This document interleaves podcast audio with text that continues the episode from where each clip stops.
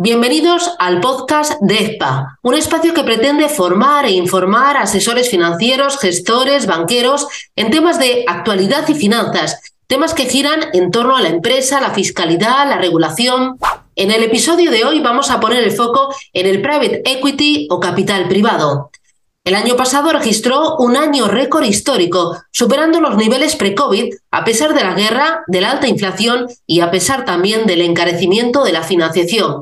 Se palpa mucho interés por parte de los grandes inversores internacionales y hay liquidez. Los sectores que lideran son varios, tecnología, Internet, hostelería, ocio, también la salud entre las operaciones más sonadas y más importantes del pasado año destaca la entrada de CVC en la liga, con una inyección de capital cercana a los 2.000 millones de euros, pero ha habido otras muchas más operaciones, tendencias y aspectos que hoy vamos a resolver en este podcast.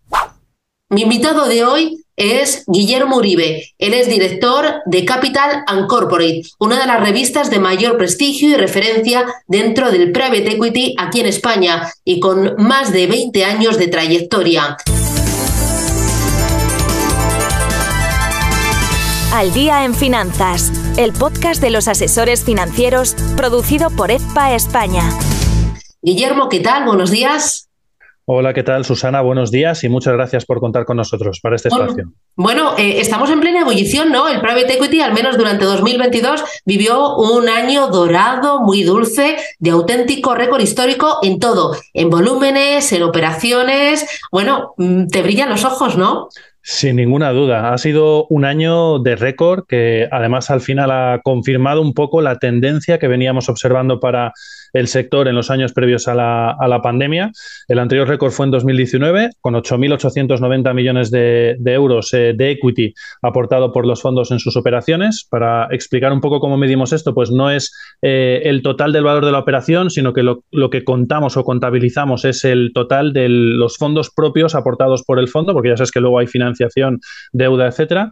Eh, y se ha superado esa cifra en 2022 con 8.000, perdón, con 9.200 millones de euros una cifra que además es un 19% más que en 2021. O sea que ha sido un año pues absolutamente de, récord y además con también número de récord, eh, o sea, récord, perdón, en, el número de operaciones, en el número de deals. Han sido 621, esto es un 62% más que el año previo. Vimos 383 deals en 2021, 357 en 2020 y 391 en, en 2019. O sea que, ha sido un año francamente muy bueno para el sector y ha habido algunas operaciones o deals, como vosotros decís, muy importantes, muy sonadas y con un volumen muy destacado. Háblame de ellas. Sí, hay yo diría tres motivos principales por los que se ha dado este año tan bueno. El primero es que dentro de esas 621 operaciones hemos visto cómo el low middle market pues se lleva, que es prácticamente la mayor parte del tejido productivo en España, se lleva la mayor parte en cuanto a número de operaciones. Lo que pasa es que su volumen es menor, claro. Eh, la segunda cuestión es lo que comentabas, los grandes megadeals que hemos visto en 2022 y que han sido pues francamente muy importantes. Un dato bastante revelador es que 5 de las 621 operaciones, solo 5 se llevan un 30% del equity aportado, es decir, 3.000 millones de los 9.000 eh, que hemos visto durante el ejercicio. Estas 5 operaciones son la entrada del CVC en la liga, con 1.994 millones de euros de deal value, la compra de Altadia por Carlyle, más de 1.900 millones, y la adquisición de ITP Aéreo por Bain Capital, unos 1.800 millones, también la de Neolit por CVC, que CVC ha protagonizado dos de las mayores operaciones del año y la adquisición de Aire Network por parte de, por parte de Ardian. Y la tercera clave que está detrás también de este año tan bueno, sin duda, es el Venture Capital. Ha sido el mejor año de la historia para el Venture Capital español. Las startups españolas han levantado 2.500 millones de euros en casi 400 rondas de financiación, lo que demuestra que los proyectos presentados por emprendedores españoles, sin duda, pues tienen mucha calidad y despiertan mucho apetito inversor. Hemos tenido las dos mayores rondas de financiación de la historia de España para el Venture Capital. Ha sido la de Feber, la aplicación de ocio y entretenimiento, que se ha llevado o ha levantado 200 millones, y la de PAC, una empresa también de soluciones de paquetería que ha levantado también casi 200 millones. O sea que ha sido un año para el Venture Capital sin duda fundamental. Y los grandes actores son, en su mayoría, grandes fondos de private equity internacionales, son los que parten el bacalao, por decirlo de alguna manera. Sí, el, middle market español, como comentaba antes, pues eh, despierta muchísimo interés fuera. Tenemos empresas pues eh, pequeñas aquí en España, sobre todo, ¿no? El tejido productivo son pequeñas y medianas empresas, pero eh, muy profesionalizadas, muy competitivas, con grandes ideas y con y sobre todo pues con, mucho pues con mucha fuerza o mucho pues mucho potencial, ¿no? Por decirlo de alguna manera, y que despierta mucho apetito inversor, como decíamos, en el, en el exterior. Los grandes fondos internacionales como decía, pues eh, son los que mayor peso han tenido durante el ejercicio. En concreto, eh, pues han invertido más de 7.000 millones de euros a lo largo de 2022 eh, en equity y son responsables pues, de un 76% del total invertido a lo largo del año por parte del private equity en nuestro país. Sin duda, CVC, como comentábamos antes, pues se coloca como la más activa gracias al cierre de la primera y la cuarta operación del año por equity invertido, la Liga y también Neolit. Junto a ella destaca Carlyle, protagonista de dos de los principales deals del año. Por un lado ha comprado Altadia Group a Lone Star y por otro ha vendido Coupa Group a Brookfield y además ha acordado la adquisición también de Garnica a ICG en este comienzo de año, por lo que también sigue bastante, bastante activo. Hemos tenido también el cierre de la compra de ITP Aero eh, por parte de Bain Capital, uno de los principales también players del, del ejercicio. Zimben ha reinvertido en Ufinet y ha ejecutado su primer build-up a través de RBI, de la marca de Burger King en España. Y hemos tenido también pues, a KKR, pues, que sigue engrosando su build-up educativo, que esto es eh, conglomerar diferentes empresas para hacerlos más grandes, con Grupo Educa, eh, con la compra de, Implica. Esos han sido los principales players a nivel internacional pues, que han estado sobre todo más activos durante el ejercicio 2022. Y luego, por supuesto, a pesar de que tenemos esos players internacionales, pues las gestoras eh, nacionales pues también lógicamente han seguido bastante activas, sobre todo en el low middle market, entre los fondos españoles más activos. Pues sobre todo hemos visto en los últimos eh, ejercicios, pues como hay cuatro que se han ido haciendo cada vez más fuertes: Portobelo Capital, Magnum, Nazca y Miura. Por un lado, pues Portobelo ha vendido EISA a HIG como operación más, más destacada o también ha comprado Serveo a Ferrovial Servicios. Hemos tenido a Miura muy activa en operaciones eh, también, pues de, como por ejemplo Citrian Co o Prolinic.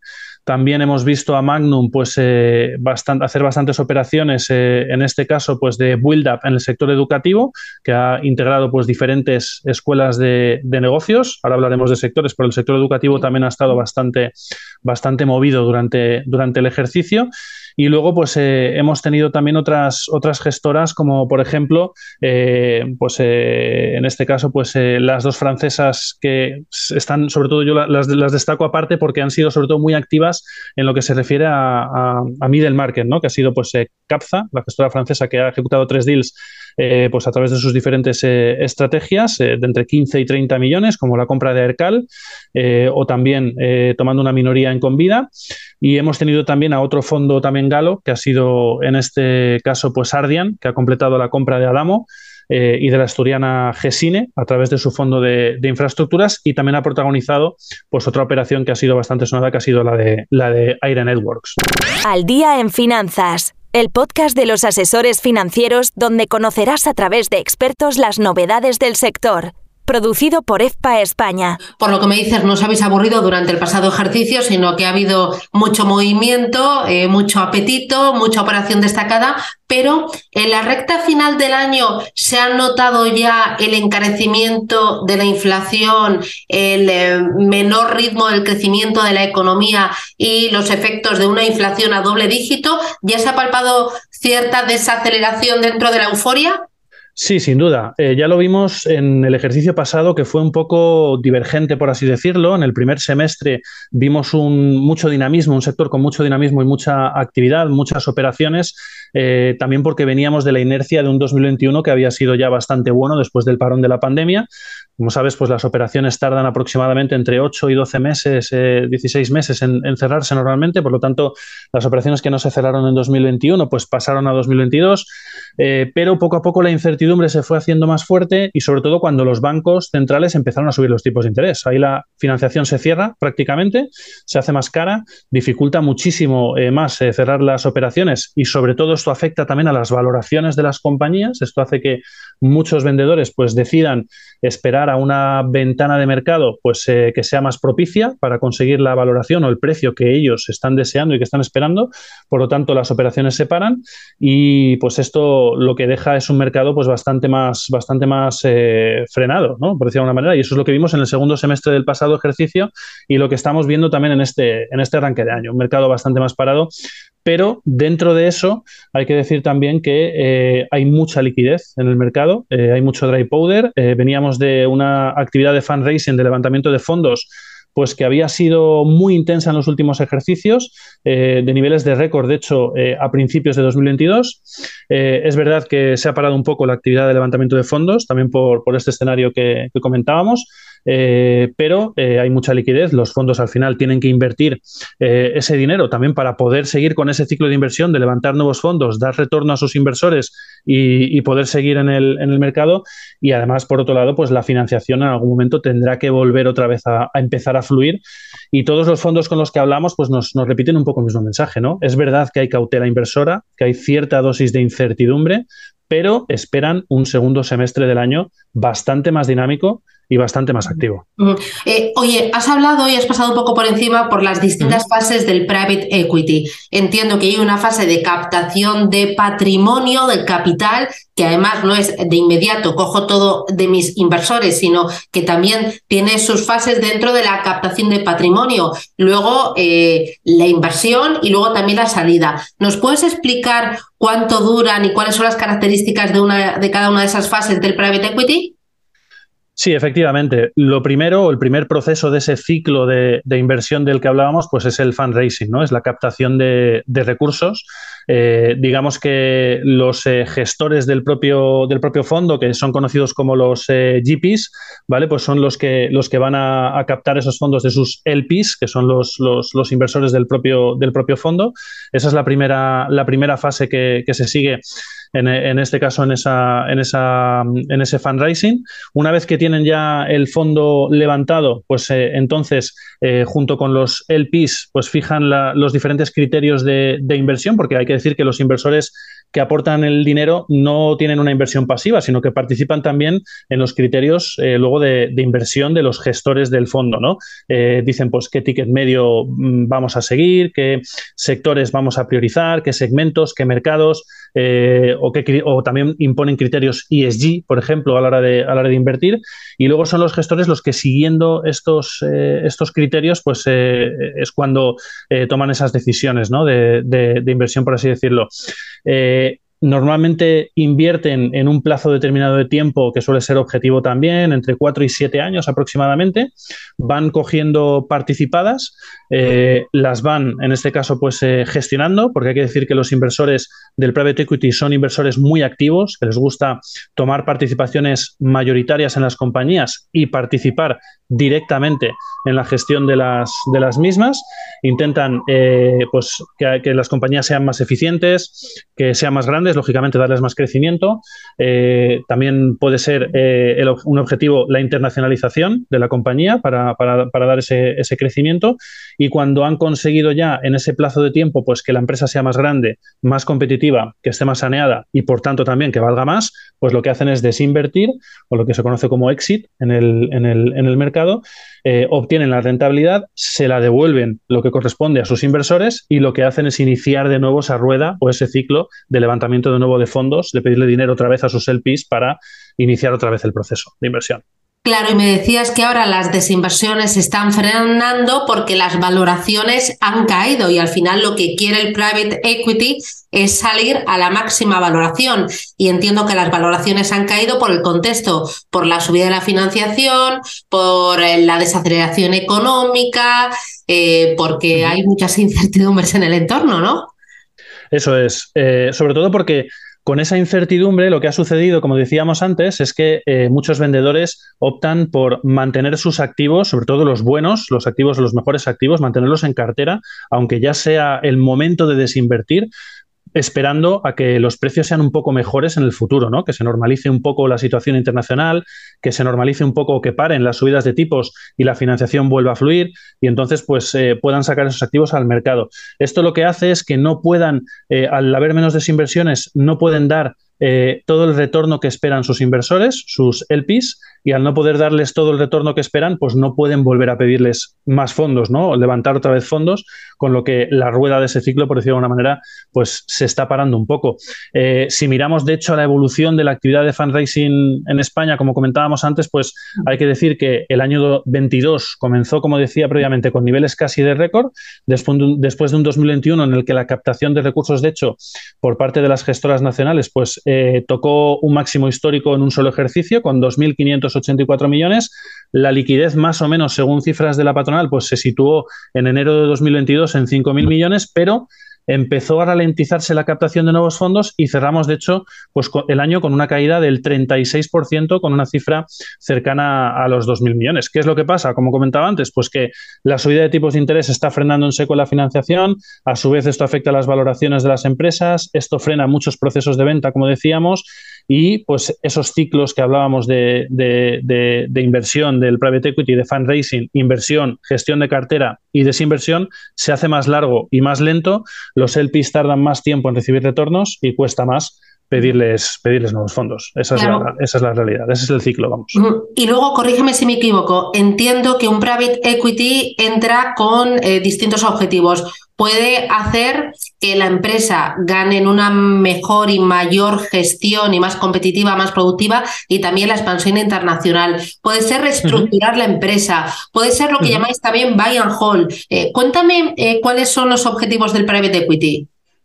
Sí, además hay varios tipos de fondos, ¿no? Eh, em, en, función de sus estrategias y, de, los objetivos que tienen, ¿no? Hay fondos de inversión directa, es decir, todos los que compran de manera directa compañías que se convierten directamente en sus participadas. También tenemos fondos de fondos, que son fondos que aportan sus recursos a otros fondos de private equity para que sean estos últimos los que inviertan en las compañías se convierten también en sus participadas y también están los fondos secundarios por un lado que se dedican a comprar participadas a otros fondos de capital riesgo y los fondos de deuda que lo que hacen es financiar directamente a una empresa con diferentes estructuras de financiación o incluso en determinadas operaciones pues se hacen cargo de la deuda en la que ha participado a lo mejor otro fondo de private equity, pero ellos se hacen cargo de la deuda para así pues eh, aligerar esa parte, ¿no? Y que no tenga que entrar una entidad financiera o bancaria tradicional en la, en la operación.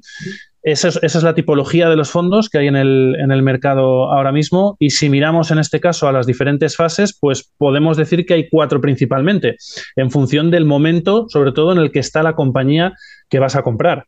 Por un lado está el Venture Capital, que sería, por decirlo de alguna manera, la primera fase del proyecto eh, que está empezando, es una startup, ¿no? que está comenzando su, su, proyecto empresarial y su andadura. Luego está el growth, eh, que serían empresas eh, pequeñas, pero ya un poco más establecidas que las de, que las Venture Capital, que ya tienen una, un track record, una, una andadura en el, en el, mercado, pero que todavía son pequeñas y necesitan del, del private equity para, para, dar un paso adelante y para, y para seguir avanzando. Luego estarían las empresas más maduras, que serían los buyouts, ¿vale? Que, digamos que son empresas ya mucho más consolidadas en el mercado y, más maduras, que hasta ahora en España las veíamos menos porque el proceso del private equity va un poco por detrás de, otros países de nuestro entorno, ¿no? como Alemania, Francia o Italia. Y luego están las empresas, como decías antes también, eh, que están en una situación difícil o complicada, de special situation, que serían pues las reestructuraciones o el restructuring, ¿no? que necesitan ayuda precisamente para reestructurar su deuda, para salir de una situación complicada o para sanear su balance para después, en una segunda fase, acometer una operación de money. Al día en finanzas. Si quieres hacernos llegar un mensaje, puedes hacerlo escribiendo a secretaría.efpa.es. Claro, y entiendo que cuando se produce la desinversión se puede hacer de diferentes maneras. Se lo puedes vender a otro private equity, puedes hacer una salida a bolsa, por ejemplo, eh, puedes vendérselo a algunos socios, ¿no? ¿Qué es lo más habitual?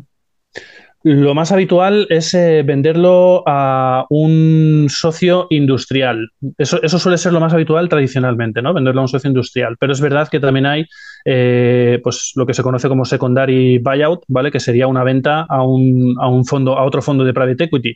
Es verdad que el año pasado eh, vimos justo lo contrario. Vimos eh, cómo la mayor parte de las operaciones fueron al revés. Un 59,3% se vendieron a un fondo o a otro fondo de private equity y en cambio un 30 y el otro 30 y pico por ciento pues fue a, a socios industriales. ¿Por qué? Pues porque por la incertidumbre por la incertidumbre, pues lo que se produce es que muchos fondos lo que buscan, en vez de acometer compras de compañías nuevas, lo que buscan es compras de compañías que ya tienen cierta consolidación por parte de otros fondos y así lo que hacen es eh, buy and build, como decías antes, ¿no? que es consolidar su propia cartera juntando o combinando diferentes compañías del mismo sector, del mismo segmento, para así hacer una compañía más grande eh, de cara a cuando pase la incertidumbre, pues tener una compañía que tiene una valoración mayor y poder sacarla al mercado, pero en combinación con otras compañías. En el pasado el private equity tenía, yo creo que mala fama porque se pensaba que iban simplemente a aumentar el valor de la compañía y salir con una plusvalía muy grande. Pero realmente el private equity aporta gestión, profesionalización, una amplia red de contactos, le da a la empresa capital, pero le da mucho más, ¿no? Y eh, bueno, aporta también a la economía, ¿no? Al empleo, al dinamismo de una, eh, de una economía, ¿no? Sin ninguna duda. Además, me, he buscado cifras de, un informe que, publicamos en, el último número de, nuestra, de nuestra revista, un informe que, en realidad bueno, hizo, hizo JIC, la agencia de comunicación, pero que lo publicamos nosotros en exclusiva. Eh, es verdad que tradicionalmente el sector de capital riesgo, pues hay que admitir que ha tenido una imagen pues, que no ha sido nada fácil, en muchos casos calificados como de inversores oportunistas o cortoplacistas o incluso en algunas ocasiones especulativos o fondos incluso buitre. Esa era la imagen que había en España del private equity, es una, es una realidad.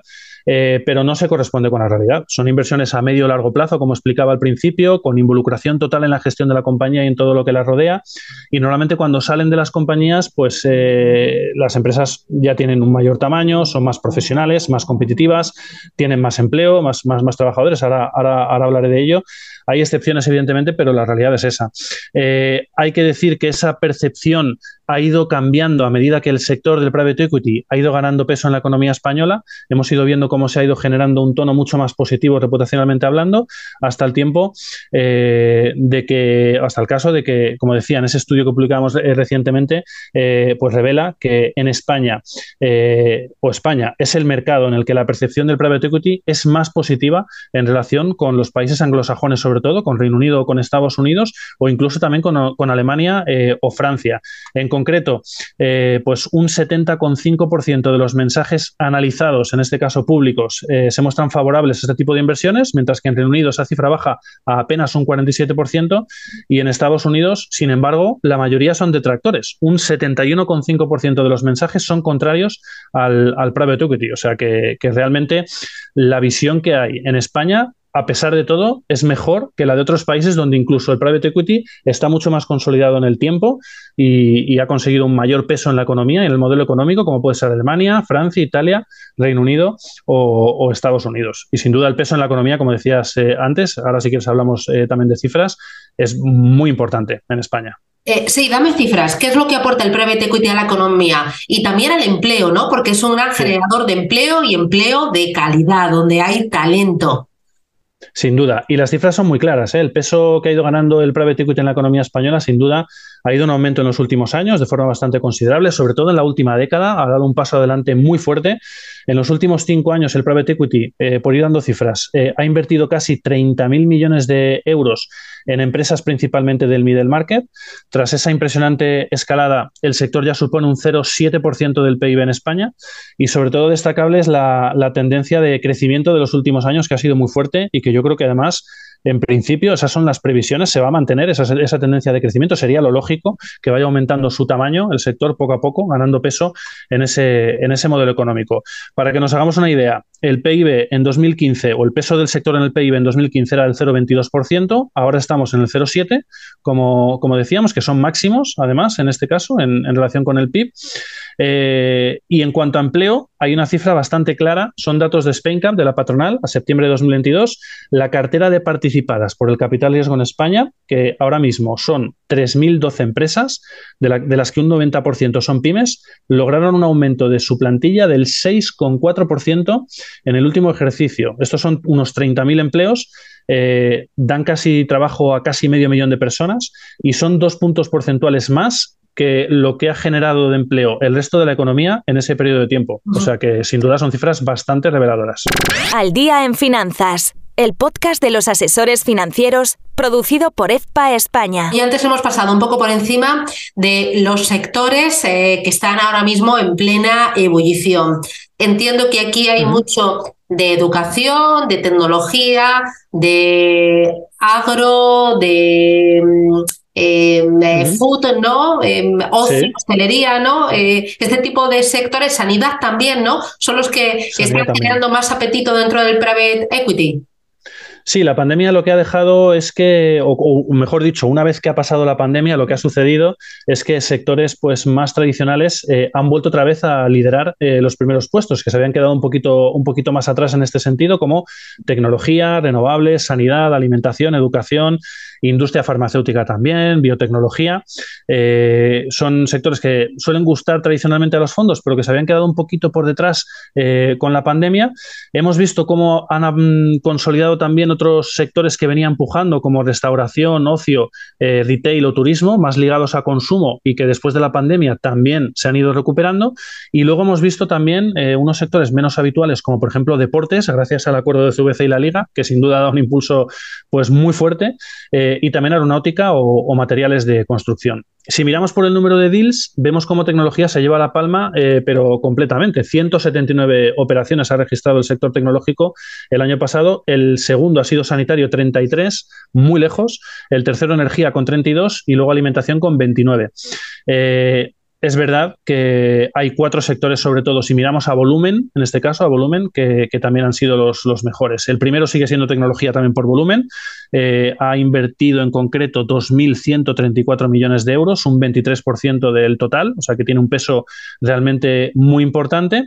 Deportes se coloca como segundo gracias a la inversión de UCBC en la liga, pero por el importe sobre todo, porque son 1.994 millones, esa entrada del fondo en, en, la liga de fútbol. Materiales de construcción es el tercero por volumen, 1.200 millones, sobre todo gracias a la compra de Altadia por Carlyle, que han sido 1.900 millones, y de Cupa por Brookfield, unos 900 millones. Y el cuarto es aeronáutica, que ha registrado mil millones, el 7,5% de la inversión total, sobre todo por la adquisición de ITP aéreo por parte de Bain Capital, que ha sido una operación también bastante, bastante importante, de las más destacadas del, del ejercicio. Y luego ya hay un grupo de sectores que se mueven un poquito por detrás de estos cuatro, que están en el entorno de los 500 millones todos, que son sanitario, alimentación, energía, distribución biotecnología y también financiero. Mm. Enseguida te pregunto por tendencias de cara a 2023 y mucho más allá. Pero antes, eh, parte del private equity es el venture capital, ¿no? Como el hijo pequeño y el más enfocado a proyectos de tecnología, proyectos disruptivos, ¿no? Cuéntame, ahí también eh, momento dorado. O sea, ahí además se demuestra que hay, eh, hay talento, ¿no? Y hay, hay eh, hay mucha gente joven que está... Buenas ideas. Eh, sí, sí, muy buenas ideas, ¿no? Y buenos emprendedores. Yo creo que habla muy bien de la calidad de nuestros emprendedores, de buenas ideas. Siempre se ha dicho tradicionalmente que estamos por detrás en eso con respecto a otros países, ¿no? Como Estados Unidos, pero, pero esto revela justo todo lo contrario, que tenemos buenas ideas, buenos emprendedores, buenas empresas que están eh, naciendo y que además despiertan apetito entre inversores internacionales, porque eh, muchos de los que han protagonizado el Venture Capital también son gestoras internacionales entrando en negocios españoles. Hemos registrado cifras de récord en el Venture Capital, como decía antes 2.500 millones de euros invertidos y también por número de operaciones. Han sido 396 operaciones frente a las 172 del año anterior, es decir, casi casi duplicando eh, esa, cifra de, operaciones. Sin duda, eh, ha sido también muy relevante, pues como decía también antes, que ha habido dos proyectos que han sido los mayores hasta ahora en la historia del Venture Capital español. Una ha sido la de Feber, como decíamos, 200 millones, la aplicación de ocio y entretenimiento, pero aquí yo, yo quiero destacar sobre todo que eh, lo que decía antes, que son apetito inversor de extranjero el que busca eh, emprendedor español, que habla muy bien, lógicamente, de la calidad de las ideas que tenemos. Es Goldman Sachs el que lidera esa ronda de financiación de Feber, que es sin duda es muy, muy importante. Y luego está la de PAC también, que también se acerca a los 200 millones y que si no llega hasta la de febrero hubiese sido la mayor eh, ronda de financiación de la historia y que sin duda también ha sido, ha sido bastante, bastante importante.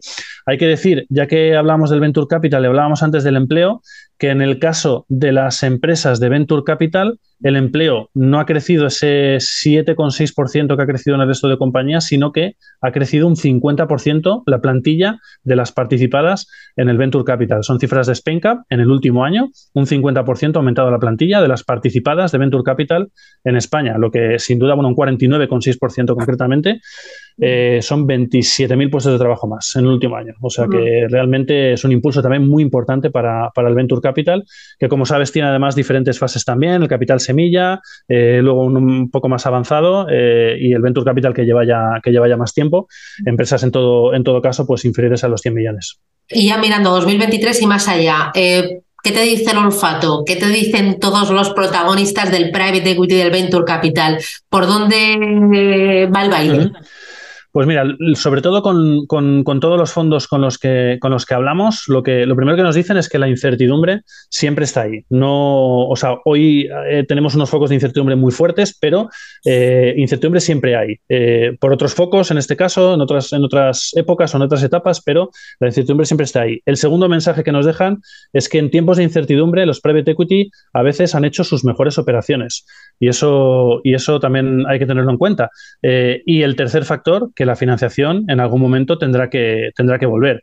Por lo tanto, ¿qué podemos esperar para este año? Bueno, pues eh, sobre todo, eh, la mayoría de fondos eh, con este parón que estamos viendo en el mercado, pues están apostando por consolidar carteras y hacer estrategias de buy and build, como decíamos antes, para dar crecimiento a sus participadas, mejorar sus portfolios y cuidar de, sus empresas a la espera de una ventana mejor para sacar activos al, mercado, eh, pero vaticinan también que poco a poco eh, la financiación irá fluyendo y que en el segundo semestre del ejercicio probablemente vamos a ver un mercado más activo y, más dinámico.